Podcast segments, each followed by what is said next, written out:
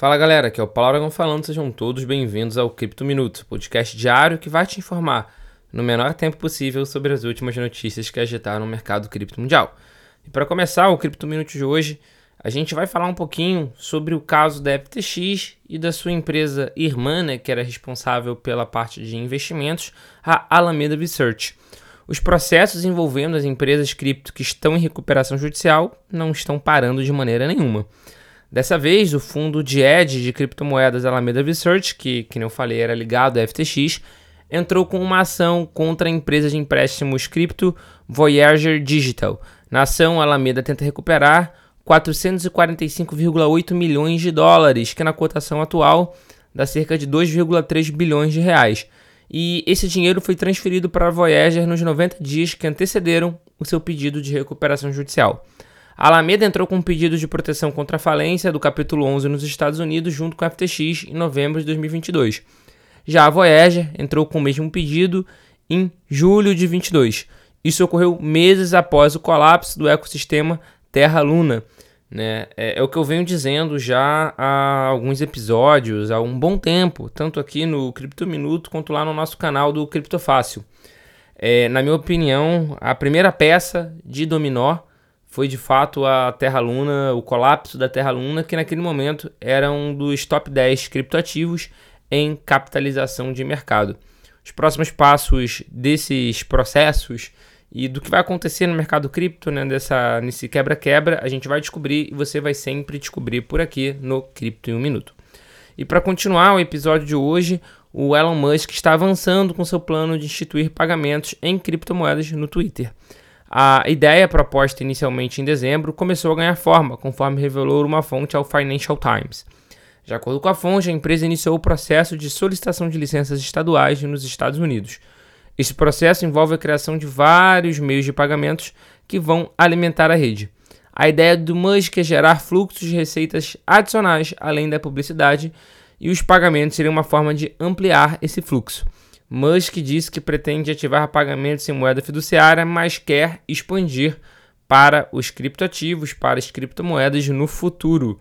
Sem sombra de dúvida, seria muito interessante para todo o universo cripto se o Twitter né, adicionasse de forma nativa a sua rede social a questão de cripto, porque seria um, uma grande quantidade de pessoas que seriam expostas a criptomoeda de uma forma bastante simples. Então, sem sombra de dúvida, seria uma notícia positiva para a adoção.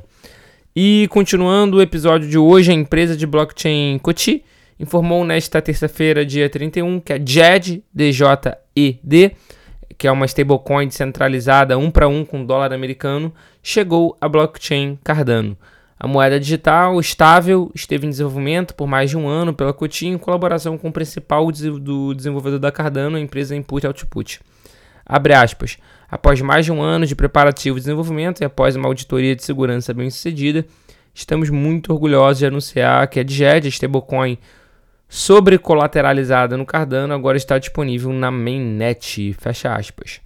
Conforme destacou a empresa, o lançamento do DGED é um marco significativo para o ecossistema Cardano e para o ecossistema DeFi como um todo. Isso porque a stablecoin possui um protocolo de código aberto descentralizado e tem foco na comunidade, pois oferece uma oportunidade para os usuários manterem e cunharem DGED, que é o e o token de reserva Chain.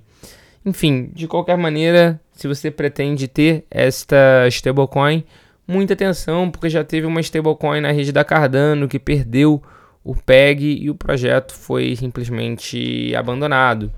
Então, muito, muita cautela, muito cuidado e muito cuidado com todas as stablecoins, na verdade, tanto as descentralizadas quanto as centralizadas. Cautela é o nome do mercado cripto no momento. E para fechar o Cripto Minuto de hoje, a delegação do Fundo Monetário Internacional, o famoso FMI, reuniu-se com os representantes do governo de El Salvador em 30 de janeiro, durante a visita anual do organismo a seus países membros. A visita teve como objetivo revisar o artigo 4 do acordo constitutivo do FMI, que prevê reuniões periódicas para avaliar a economia e as finanças públicas do país. Durante o estado, os delegados se reuniram com instituições financeiras, economistas, empresários, entre outros atores, entre outros players locais. A, a, conclusão das avaliações resultará em um relatório enviado às autoridades salvadorenhas nos próximos meses. Embora não haja informações detalhadas sobre as conversas, há grande expectativa pelo conteúdo do relatório, especialmente depois do recente pagamento das dívidas do governo de El Salvador na ordem de 800 milhões de dólares. E vale ressaltar que após El Salvador adotar o Bitcoin como moeda, é, diversos especialistas econômicos mundiais, inclusive do FMI, criticaram El Salvador e falaram que El Salvador ia acabar se enrolando financeiramente, não conseguindo pagar a sua dívida, que acabar dando calote. Pois bem, não foi o que aconteceu e agora estão todos aguardando esse relatório para saber quais serão as impressões faladas, né, dadas e explicitadas pelo FMI. Esse foi o Cripto Minuto de hoje. Muito obrigado pela sua companhia eu vejo todos vocês aqui novamente amanhã. Valeu!